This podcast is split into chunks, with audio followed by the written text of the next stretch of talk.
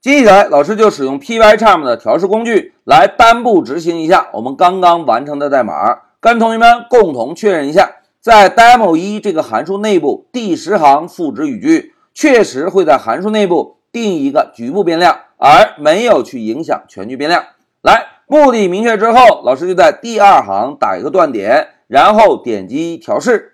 哎，同学们，断点来了。现在老师点击单步，同学们看，断点来到第五行。发现是定义函数，是不是就不会立即执行，对吧？那现在老师折叠一下函数，同学们看，不会立即执行。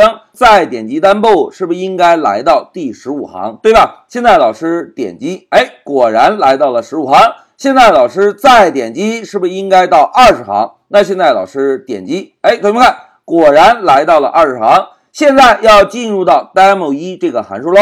同学们在进入之前，我们先看一下。现在在模块中有一个 number 等于十的全局变量，对吧？现在老师点击，哎，点击进入到 demo 一函数的第一行代码，也就是第十条语句。同学们注意啊，关键时刻到了。大家看，现在在下方的变量列表中，并没有列举出 demo 一这个函数的局部变量，对吧？现在老师点击单步，哎，同学们看，点击单步之后。在下方的变量列表中，是不是多了一个 number 等于九十九？哎，这个就是局部变量。那有同学说，老师，真的吗？模块中的 number 在哪里呢？同学们要看到模块中的 number，可以怎么做呀？哎，可以点击左侧的 model，对吧？哎，同学们看，点击之后，我们就可以看到模块中这个全局变量 number 仍然是十，而 demo 一这个函数中刚刚定义的局部变量 number 是不是等于九十九？因此，第十二行代码执行完成，应该在控制台输出九十九，对吧？来，我们单步执行一下，走。我们先切换到 console 看一下，大家看，果然输出了九十九，对吧？同时，断点来到了二十行，表示 demo 一这个函数执行完成。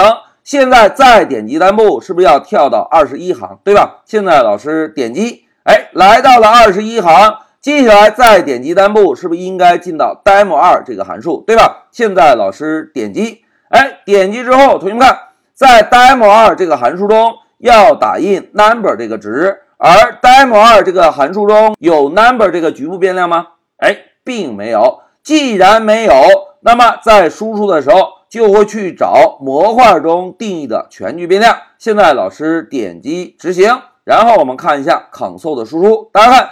Demo 二在执行的时候，因为内部没有 number 这个局部变量，所以会去模块中来查找 number 的全局变量。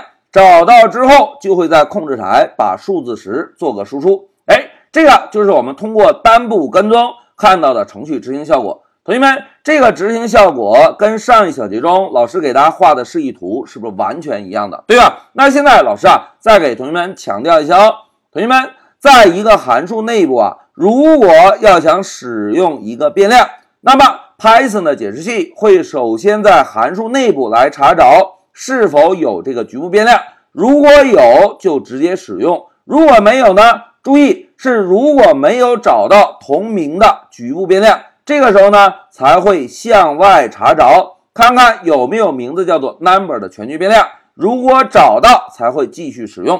所以 demo 一这个函数在执行时。有 number 这个局部变量就会把九十九输出，而 demo 二这个函数在执行时内部没有 number 的局部变量，所以会向外寻找来查找这个 number 的全局变量。